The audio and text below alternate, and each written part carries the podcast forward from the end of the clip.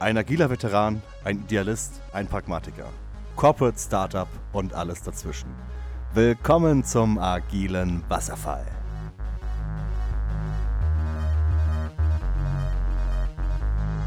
Ja, hallo und willkommen quasi zu einer neuen Runde des äh, Lean Book Clubs. Ähm, heute.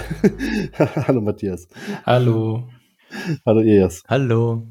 Und das Buch, um das es heute gehen soll, ist How to Measure What Matters? Oder nur Measure, measure What, what matters? matters? Genau. Mhm. Mann, Mann, Mann. Fängt schon mal gut an, dass du, du bist echt vorbereitet. Ja, ich bin auch ganz schlecht vorbereitet, weil es soll irgendwie um OKRs gehen und ich habe vergessen, wofür das O steht. oh, oh, oh, okay, da, dann sehe ich schon, wo wir anfangen können. Also Organizational Key Results? Nein. Stimmt das? Nein. Nein. Du hast noch, ein, noch einen Versuch? Optional. Aber fast.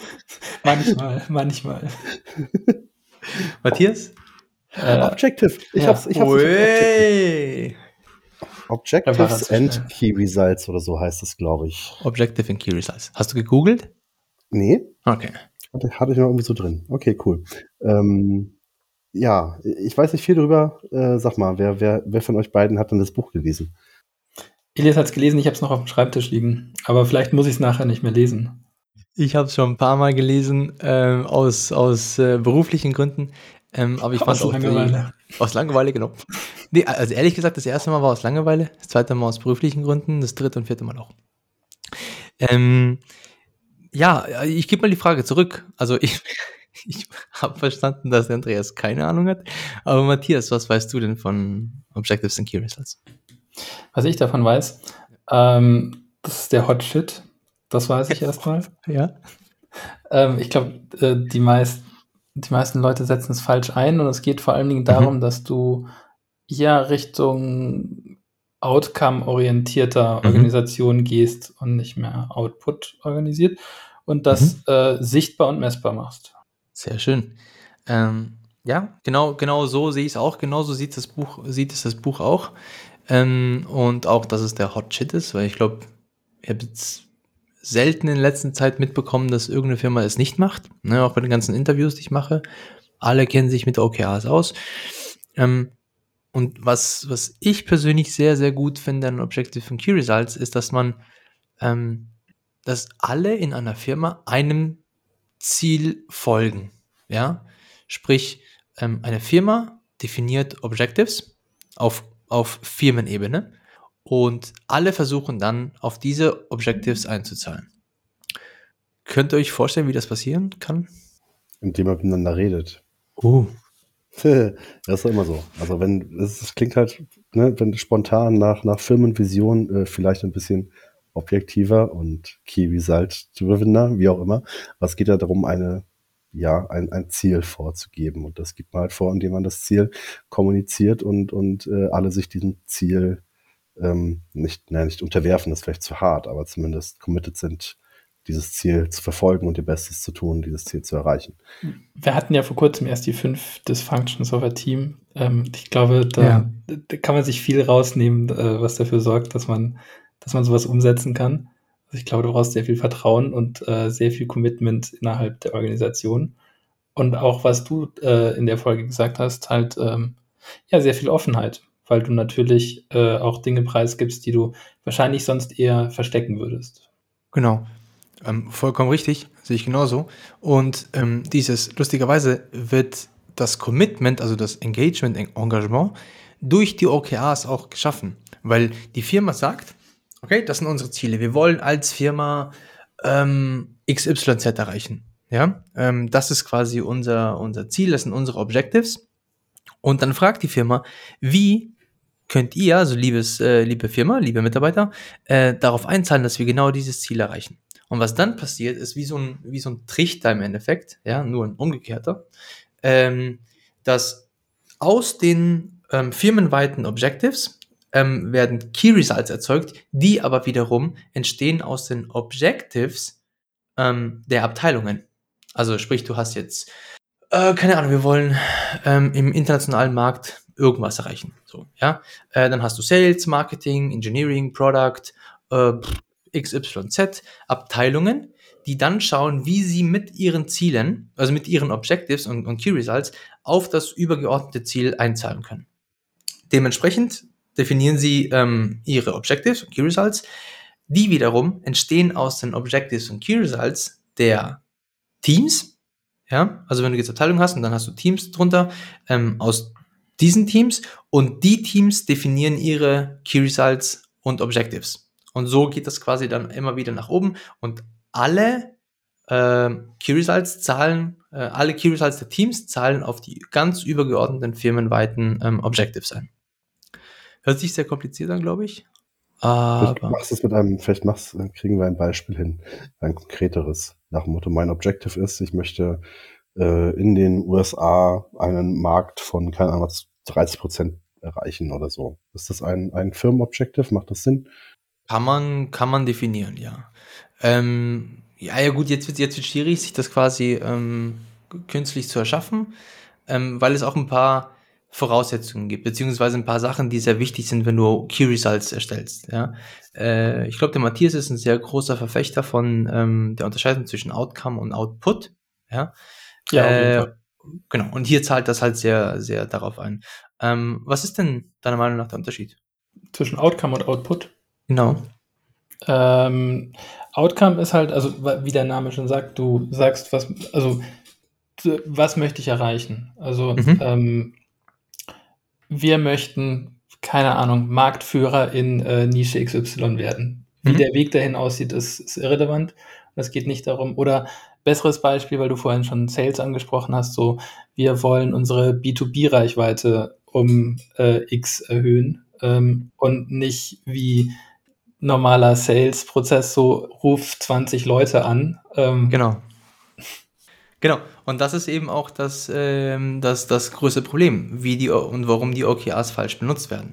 Ja, mhm. meistens ist es so, dass du halt den Output so KPI-driven mäßig machst. Also KPI sind äh, Key Performance Indicators, ja, das war so die alte Schule. Die neue Schule ist okay, nee, kann man so nicht vergleichen.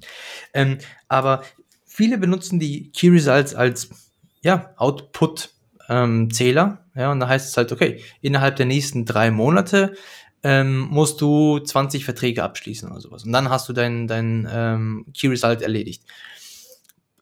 Kannst du machen, ist aber falsch. Also was heißt falsch? Ist jetzt nicht die Art und Weise, Kannst wie. schon so machen, aber dann wird's halt kacke. Dann wird's halt ja. kacke. Ja. Das ist aber nicht so die, ähm, ähm, die Grundidee hinter Key Results. Da geht's eher Outcome-driven, wie der Matthias sagt. Du willst ähm, 20% des Marktes haben, du willst ähm, irgendwas Bestimmtes halt erreichen damit, ja, und nicht eine, einer Zahl hinterherlaufen. Deswegen ist es halt so schwierig, etwas künstlich zu erschaffen, weil man da schon in dem Thema drin sein muss. Also ich kann mir das nicht einfach jetzt vorstellen. Ich muss mich damit befassen, wer ist mein Kunde, was ist, will ich wirklich erreichen damit und wie kann ich das in einen sehr sinnvollen und ähm, gehaltvollen, ähm, gehaltvolles Objective oder Key Result äh, packen.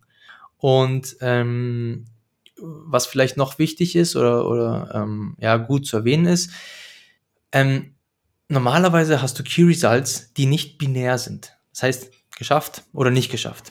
Das ist mit binär gemeint. Ähm, du schaust, dass du wirklich quasi ähm, ja, prozentuellen Anteil erreichen kannst davon, weil auch nicht immer das Ziel ist, 100% zu erreichen von etwas. Das heißt, es ist vollkommen okay, ähm, von einem bestimmten Key Result nur 60% zu schaffen oder 70% zu schaffen, solange man quasi in die Richtung gegangen ist, die man sich selbst vorgegeben hat. Das heißt, man ist schon auf dem richtigen Weg dahin. Ähm, man hat nur nicht alles geschafft, weil es sehr ambitioniert war, zum Beispiel, aber man ist den richtigen Weg gegangen. Andreas, nur weil du so guckst, du willst deine Ziele möglichst hoch setzen. Die sollen, die sollen sich unerreichbar anfühlen und wenn du 60 bis 70 Prozent erreichst, dann ist das eigentlich das, was du haben willst. Sie sollen sich unerreichbar anfühlen. Das ist ein interessanter Punkt. Ja, sie müssen nicht unerreichbar sein. Ähm, aber ja, warum sich nicht irgendwie ein bisschen mehr vornehmen und wenn man es schafft, perfekt. Äh, wenn man es nicht schafft, ähm, dann hat man sein Bestes gegeben. Ja, es hat so. Ähm ja, aber guck mal, also jetzt bestes Beispiel. Du sagst, ähm, wir haben, äh, wir sind in Branche XY tätig und möchten da Marktführer werden. Dann ist das je nach Branche wahrscheinlich erstmal gefühlt unerreichbar, aber wenn du hingehst und sagst, ah, wir wollen jetzt mal ein bisschen wachsen, dann, dann ist das irgendwie so ein niedriges Ziel, wo jeder sagen kann, ja, ein bisschen haben wir ja geschafft. Aber wenn du halt hingehst und sagst, ja, äh, Marktführerschaft ist noch weit, weit weg, aber hey, äh, wir sind schon mal 60 Prozent des Weges gegangen, dann ist das schon mal ein ziemlich großer Erfolg. Mhm. Ich, ja, nein, es, ich, ich, ich ringe noch ein bisschen mit, das macht wahrscheinlich auch Sinn. Ähm, ich könnte mir vorstellen, dass man sich vielleicht eine Art äh, Ohnmacht bei den ganzen Unter-OKRs einstellt nach dem Motto, ähm, was können wir denn tun? Hat das wirklich einen Einfluss, was wir tun? Was aber auch eine gute Frage ist, dann, die man sich stellen sollte. Mhm. Ähm, und natürlich, wenn du aber denkst, dass es nicht nur du bist, sondern dass noch irgendwie 40 andere Teams in dieser Firma gibt, die dieses Ziel verfolgen, ähm, dann ist die Ohnmacht vielleicht auch nicht so groß. Und am Ende sieht man dann wirklich ja, was rausgekommen ist und ähm, dass sich das vielleicht doch gelohnt hat. Sehr, sehr, sehr, sehr schönes Beispiel, weil dadurch quasi auch dann eben diese, ähm, dieses, dieses Pathos erzeugt wird. Ja, weil ich kann beisteuern zu dem ähm, übergeordneten Ziel. Natürlich frage ich mich erstmal, wie schaffe ich das? So, wie kann ich denn, ähm, was kann ich beisteuern, dass ich 60 Prozent des Marktanteils bekomme oder was auch immer wir da als Beispiel hatten. Ähm, am Anfang fühlst du dich ohnmächtig, ja, absolut. Und es ist wirklich schwer. Es ist nicht einfach. Ähm, aber mit der Zeit, wenn du dir dann Gedanken machst, wenn du das Ganze runterbrichst, ähm, kommst du in eine Art Discovery-Modus oder du kommst in so eine Art ähm, ähm, Ideation, ja, wo du quasi auf neue Ideen kommst und du versuchst quasi äh, auch, auch runterzubrechen, ah, da haben wir eine Chance beizusteuern. Und wenn du in, an dem Punkt angekommen bist, wo du sagst, okay, krass, das ist der Weg, wie wir quasi ähm, helfen können, das Ziel zu erreichen, dann fühlst du dich dem Ganzen halt noch mehr hingezogen und du kämpfst dafür noch ein bisschen mehr und du merkst deinen, deinen Beitrag. Klingt, klingt auf jeden Fall wie eine gute Möglichkeit, Teams zu skalieren und oder viele Teams zu haben und trotzdem irgendwie noch eine gemeinsame ja, Identität und Ziel zu haben und auch zu sagen, naja, okay, unser Team an sich kann jetzt vielleicht nicht etwas dafür tun, aber anstatt rumzusitzen und zu verzweifeln, gehen wir doch woanders hin und gucken, wo wir hilfreich sein können oder sowas. Aber ich kann, ja, das könnte schon eine gute Atmosphäre schaffen. Und ich glaube, Elias, was du angesprochen hast, ist, glaube ich, auch ein sehr, sehr, sehr, sehr wichtiger Punkt an der Stelle, ähm, dass du dafür sorgst, dass Teams outside the box denken, also mhm. auch mal neue Wege gehen. Und vielleicht müssen die Ziele deswegen auch so groß sein, weil du sonst nicht dich nicht gezwungen fühlst, irgendwie neue Wege einzuschlagen, sondern halt das weitermachst, was du sowieso auch machen würdest. Genau. Und deswegen ist es auch wichtig, dass man den Teams auch die Freiheit lässt. Wo wir wieder bei dem Vertrauen äh, ankommen, ähm, bei einer unserer letzten Folgen, wo wir über die Five Dysfunctions of a Team äh, geredet haben. Ich vertraue dem Team, dass sie auf das Ziel, was ich als Firma verfolge, einzahlen. Und es spricht nichts dagegen, natürlich, dass, ähm, äh, sich das auch zeigen zu lassen. Ja, also das ist ja auch ein Teil der OKRs. Also wenn, wenn wir zum Beispiel fertig sind mit den OKRs, ähm, dann präsentieren wir das der gesamten Firma. Das heißt, jeder hat die Chance, unsere OKRs zu sehen in einer Art ähm, Präsentation. Ja, also wir äh, erzeugen kleinere äh, Räume in Zoom und jeder kann reinkommen. Wir präsentieren, was wir als Abteilung und als Team uns ähm, committed haben, also ähm, festgelegt haben, dass wir erreichen möchten und wie wir beisteuern möchten. Und dann präsentieren wir das. Und wir sind auch stolz darauf. Weil die Leute kommen rein, es kommen Leute vom Marketing, wollen schauen, ähm, was unsere Ziele sind und was unsere OKRs sind ähm, von aus Integrationssicht. Ja, also der Marketplatz war zum Beispiel eine der, äh, der Sachen, die wir released haben und die hatten wir auch in einem OKR einfließen lassen. Also in einem Objective und Key Result. Dann kamen die Leute rein, ach cool, das ist, das ist ja mega, äh, das ist eine der besten Initiativen, ähm, um, um dieses Ziel zu erreichen. Und dann merkst du auch, ah, okay, wir haben es richtig gemacht und wir verfolgen auch das richtige Ziel. Ich bin auf jeden Fall in, insofern überzeugt, dass das, also ja, das macht auf jeden Fall deutlich, wie wichtig gute OKRs sind und ähm, wie ihr ja schon angedeutet habt, kann man da viel falsch machen. Mhm. Ähm, gibt's, ähm, ja, sag doch mal, was, was sind denn so die größten Fehler bei den OKRs? Ähm, Fehler, also einmal natürlich das, was der Matthias erwähnt hat mit dem, äh, mit dem Output dass man da quasi zu sehr auf, auf genaue Zahlen schaut. Ähm, zweitens, dass sie zu, es ist kein Fehler, es ist ein Nachteil, würde ich sagen, von OKR, weil die sehr viel Planung brauchen. Das heißt, die nehmen sehr viel Zeit in Anspruch, ähm, weil du quasi auch erstmal einen, einen äh, Wert erschaffen musst. Du musst schauen, was sind meine Möglichkeiten, wie kann ich beisteuern, bla bla bla, alles, was ich halt erzählt habe. Und das ist ja nicht von heute auf morgen möglich.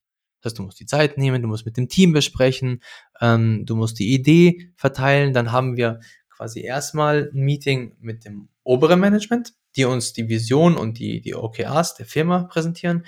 Dann nehmen wir das ähm, und überlegen uns quasi auf ähm, Abteilungsebene, wie wir ähm, was für Objectives wir daraus ziehen. Und dann ähm, es werden halt auch immer die Objectives erstellt, ja. Und dann nimmt das untere, ähm, also das, das Team dann quasi das Objective aus dem aus der Abteilung und erzeugt daraus äh, Key Results. Und diese Key Results erzeugen dann die Key Results des ähm, übergeordneten Objectives und so geht's weiter. Und das nimmt natürlich sehr viel Zeit in Anspruch. Ähm, in, welchem Zeit, in welchem Zeitrahmen definiert ihr denn äh, OKRs und, und Review des Ganzen? Wir hatten vorher hatten wir das jedes Quartal. Das ist auch die empfohlene äh, Kadenz. Ähm, Kadenz? Ja, ist richtig. Ähm, und äh, wir haben das dann äh, geändert auf sechs Monate, weil eben der ähm, Aufwand so hoch war, dass wir das jeden, äh, alle sechs Monate gemacht haben. Ähm, vielleicht, weiß ich nicht, vielleicht waren wir da zu genau, zu präzise, zu, ähm, haben wir zu viel Zeit damit äh, verbracht aber wir haben es auf sechs, sechs Monate erhöht, was nichts an, der, an dem Aufwand ändert. Äh, der ist vermutlich nur ein bisschen größer, ein bisschen länger, weil du halt auf sechs Monate schaust, statt auf drei Monate. Ähm, aber trotzdem musst du durch das Ganze durch.